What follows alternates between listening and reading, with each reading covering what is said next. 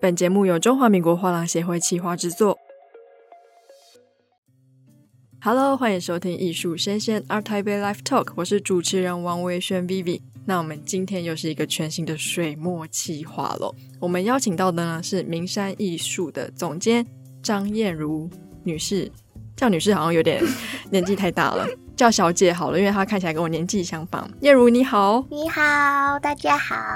听起来很可爱吧？对，他刚刚很担心他的声音听起来有点傻，我觉得非常的聪明哦。好，彦如，你可以跟大家介绍一下名山艺术吗？我们公司的前身其实是叫做霍克艺术，那至今成立已经差不多三十五年左右。那一开始的时候是由我妈妈跟舅舅一起创立的。那我们早期主要是在做木刻版画、石板版画或是一些雕塑。像我们就曾经引进卡米尔的雕塑，那那时候在台湾的艺坛其实造成了蛮大的轰动的。那我们在两千年到两千零八年跟朱德群老师合作，发行了总共三十三款原创石版画。那我们至今是全球最大的朱德群老师版画的发行商。彦如这样听起来应该也算是二代接班。对，他刚刚说妈妈跟舅舅开始做艺术这一块的时候，他才一岁。对，是。好，那你从这么小就浸润在这样子的艺术的氛围里面，那台湾艺术市场其实起起落落，起起落落嘛，有现代，有传统，有当代。那其实名山艺术，你们在市场上非常热衷跟非常热情的推广水墨创作，当初是为什么想要在台湾当代艺术市场里面推广这样子的核心概念呢？我们公司其实刚刚有说，我们经营了三十五年嘛。那一开始的时候，其实大部分是做比较类似复数性的产品，一开始是从类似邮购的方式来做起。那后来我们在过程中也认识了越来越多的藏家朋友，还有不同的艺术家，像是台湾很多的老教授，或是些中国美院的艺术家。那差不多因为有十几二十年的经营，我们发现说有越来越多的藏家，他是对于一些有东方情韵的作品是很感兴趣的。那在这过程中，我们也认识了很多在台湾创作任教，或者是说在中国美院任教的优秀艺术家。那刚好我们在两千零八年的时候应邀进驻华山文创园区，就一并改了名称，以司马迁“长诸名山，传之其人”的名言取名名山艺术。那希望在艺术推广的传承作用里面尽自己的一份心力。哦，那这个改名这么重要的工作是谁决定要按照司马迁他曾经说的这句话改？像妈妈跟九九当时就有进行还蛮多的讨论的。那像那时候刚好认识楚歌老师，他还有特别帮我们题字。对，所以我们公司现在有一个楚歌老师写的这个“藏诸名山，传之其人”的一个书法的字体，这样子。哦，所以其实，在华山时代算是开启你们非常大的一个转捩点。对，像华山时代，二零一零年我们举办了水墨三昧的展览，这是我们公司很大的转捩点。那时候展出了吴学让、楚歌、刘国松三位艺术家，他们其实相识了大概半个世纪，都是对水墨画发展影响非常大的三位艺术大师。那那次的展览，不论是在作品的收藏上，或是学术的研究上，都有很好的成绩，然后也让更多人知道名山这个品牌，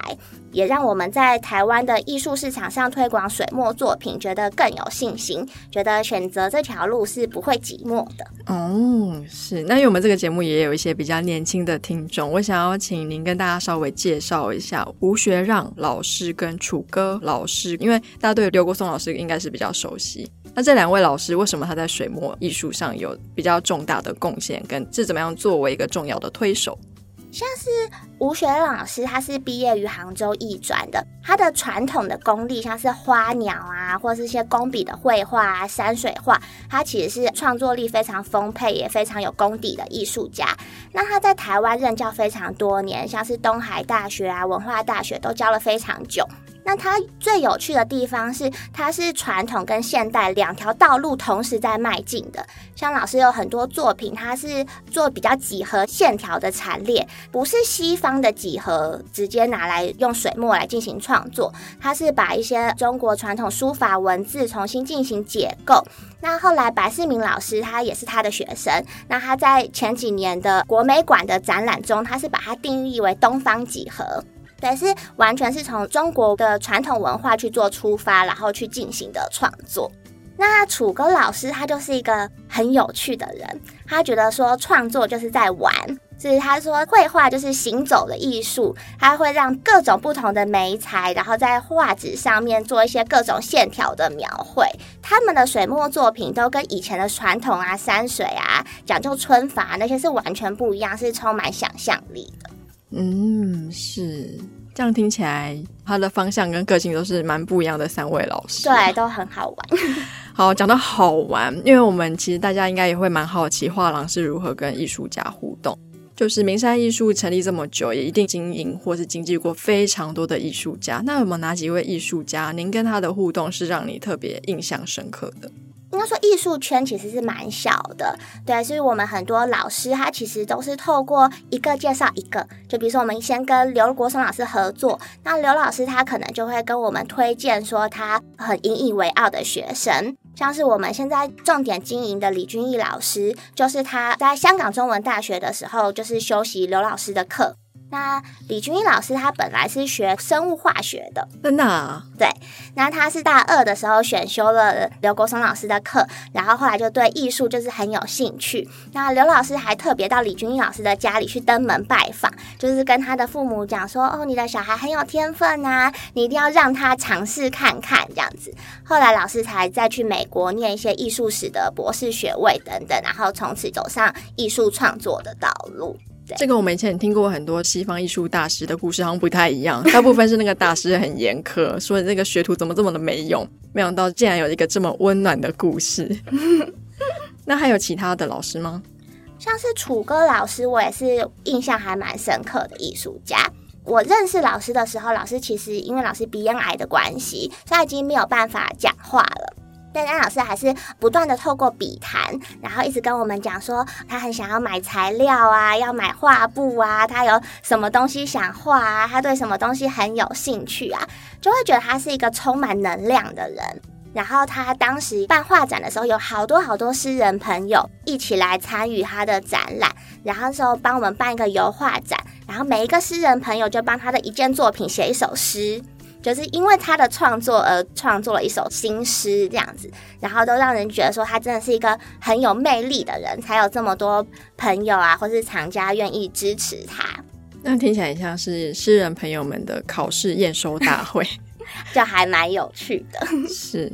然后他在做那个陶瓷创作的时候，我觉得也是他非常重要的一个时期的作品。他那阵子在慈阳窑创作一系列的，不管是陶板啊，或是捏塑的动物的形象，那大家看到的时候都会觉得是很正能量的，很开心的，没有办法想象说他当时其实正在进行放射性的治疗。他的身体是很痛苦的，但是因为对艺术的热情，让他去克服这些，他就很坚持说，他每个礼拜都要到那个土城的山上去进行创作，其实让人家觉得还蛮感动的。所以大家常常说，艺术品它可以反映出一个艺术家想要传递给观者的情绪，其实他就是想要传递那个快乐，觉得艺术就是在玩嘛，对不对？就是好玩，好玩，好玩最重要。还有 像是刘国松老师，相信大家对于他推动水墨革新、打笔战或是革中锋的命的故事都非常耳熟能详。但老师两千年上西藏，他就被那个珠穆朗玛峰的美景所吸引，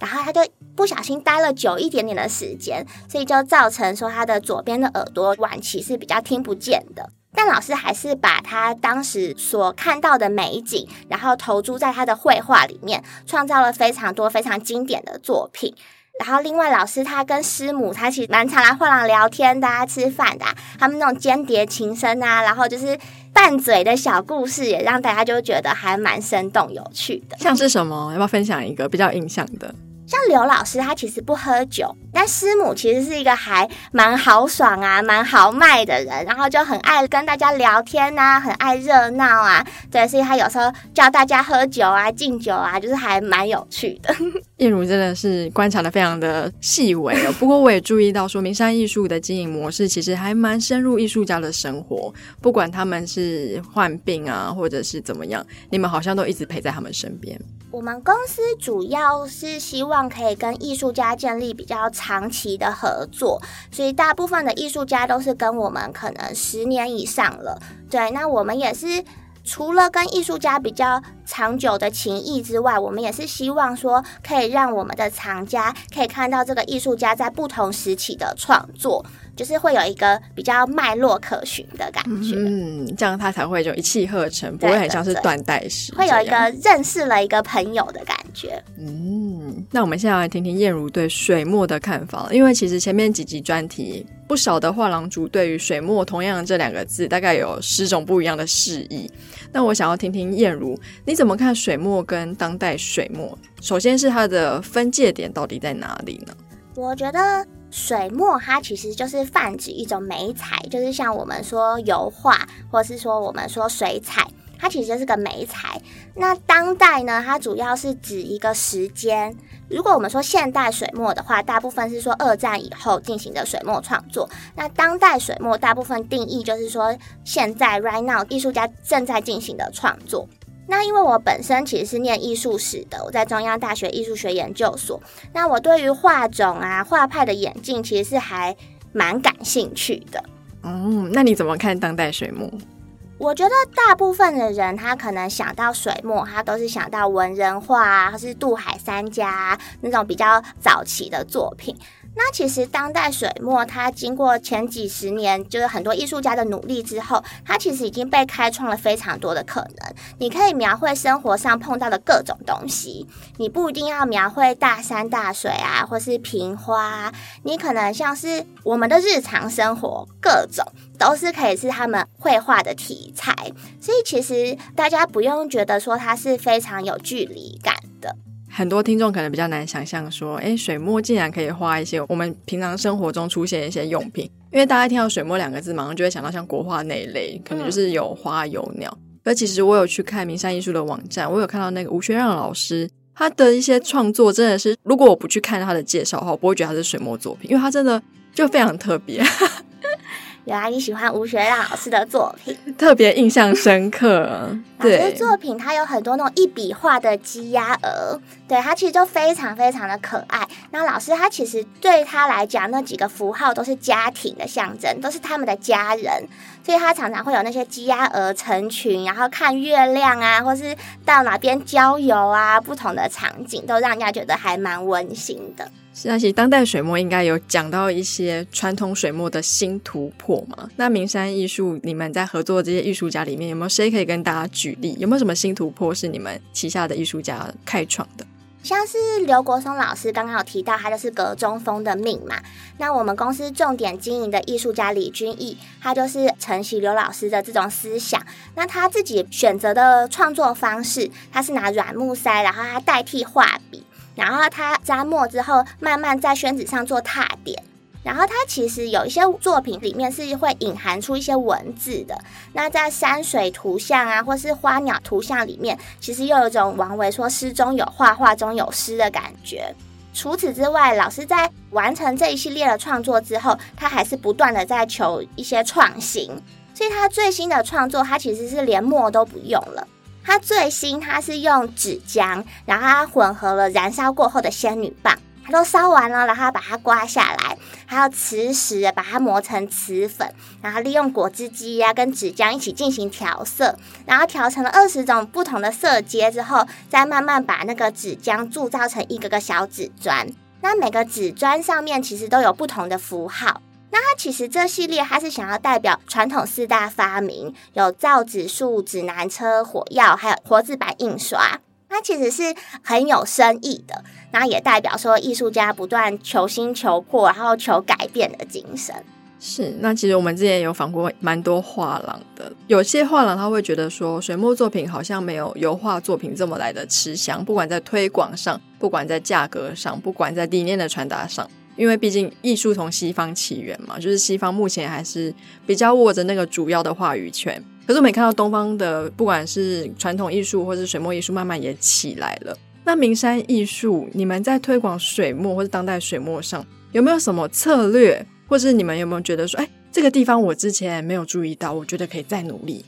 我们非常希望能让更多的人看到这些有趣的艺术作品。刚好这几年碰到台湾艺术家年轻化的现象。我们从二零一五年开始就跟师大美术系建立好还蛮密切的合作，像是李正明老师、白思明老师、孙艺华老师等师长，他们都会帮我们策划一些年轻艺术家的水墨联展，让我们发现说，这些年轻艺术家虽然很年轻，虽然还在学，他们其实得奖经历都非常的丰富，他们有源源不绝的创造力，然后他们的绘画的题材其实都是刚刚有说到，跟现代人的生活是非常有连结的。所以，其实，在推广起来，我们常见来看都会说：“哦，我家里也有这个物件，或是说，哦，这个地方我去过。”对，所以他们的语汇其实是相似的。那一旦语汇相似，你在介绍或是推广起来，其实并没有想象中那么复杂。所以，对于跟我们生活很贴近，在建立新藏家这条路上，其实是比较容易的。对。像是李英皇的作品，在我们公司这几年当代水墨的推广上，是还蛮受到藏家的肯定的。他的作品是画在绢布上面的，在非常简单的构图上面，利用水墨去层层敷染出比较幽静，然后有点温润潮湿的森林。那大家看到了就会想到，比如说京都岚山啊，他在那边旅游的记忆，或者是说他平常家里可能住阳明山附近啊，或是他特别有感触的森林环境。然后另外还有像郭景平的作品，他也一样是画在绢布上，可是他是做比较写实细腻的描绘，他画了很多他自己收集的扭蛋的小物件，是真的很可爱的扭。还有一些家里的家具啊，老虎地毯啊，或者是说用一些呐喊啊，一些历史名画这样子，他会穿插在他的作品里面，然后描绘他心中有一个比较完美生活的意境。那这些对藏家来讲，其实都是很有趣的，每次看到都会发现其中的一些小惊喜。那这么有趣，会不会对于一些老藏家比较会无所适从？会吗？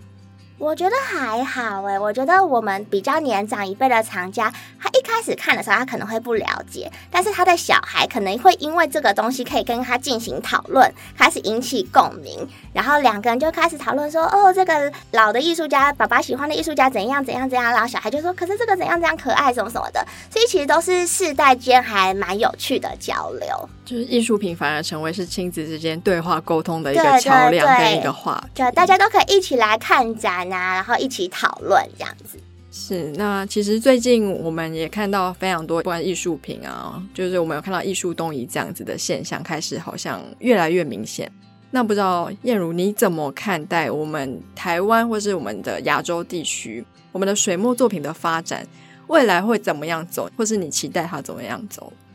我们当然是希望水墨艺术创作可以弘扬世界各地呀、啊。像我们其实也是有蛮多，比如说英国的藏家，或是我们还有收过巴西的，对，他不同的来信说，哦，对一些艺术家的作品还蛮有兴趣的。所以我觉得大家其实要对水墨的媒材多一点信心。如果一个媒材它可以流传了好几千年，它一定有它独特的魅力，它一定有它很有趣的地方，它才可以流传这么久。对，那我觉得大家只要对它有一点。开放的心，不要想说哦，它其实是很有距离感的。其实我们在生活中有非常多跟水墨相关的元素，像是以前小时候可能国文课本啊上面的一些插图啊，或者是说你去中餐厅吃饭后面的装置画，或者是说一些书法线条啊、招牌啊等等。其实水墨在我们生活上是无所不在的，它并不是有距离的。嗯，是。那名山艺术的燕如，因为你看起来非常的年轻，我想要问一问你，对于三十年后，你觉得你想要把名山艺术变成什么样子？你想象中它未来的蓝图会是什么样子？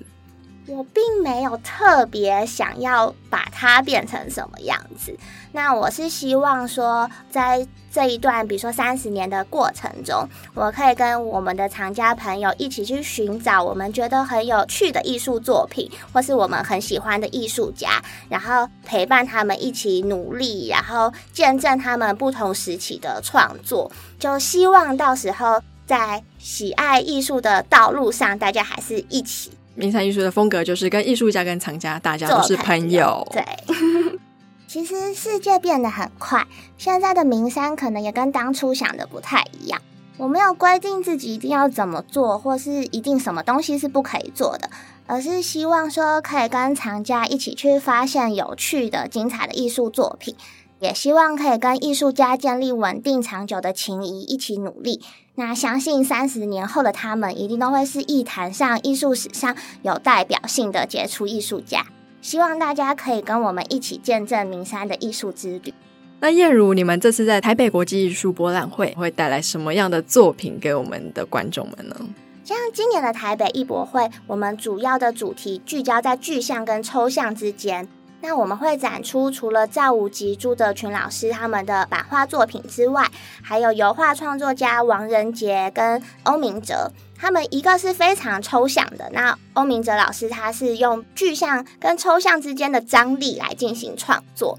那另外还有刚刚提到的李君毅老师，他也会带着他比较学生辈的郭景平还有李英煌的作品来参展。那另外我们还有一个雕塑艺术家李耀成的作品，也是还蛮有趣的，就希望大家可以来看看。雕塑的作品蛮有趣的，是怎么个有趣法呢？它是利用大理石，然后它在上面加了环氧树脂，那它中间它其实会点缀一些小人物。有些是在爬山啊，然后有些是坐着在休息呀、啊。那其实他想要表现的都是说他在旅行的途中自己的一些人生的思考。像有一些他其实面对很开阔的天空，或者是说走到脚脚了，有点走不出去的状态。所以他其实还蛮有想象力的，那大家也都可以借由这些作品去感受自己在不同人生状态下跟自己的对话。所以啊，我们名山艺术的展位是 F 十四，欢迎大家到台北国际艺术博览会的现场去看看我们名山艺术带来这个精彩的展览哦。好，那我们今天非常感谢名山艺术的总监燕如，谢谢。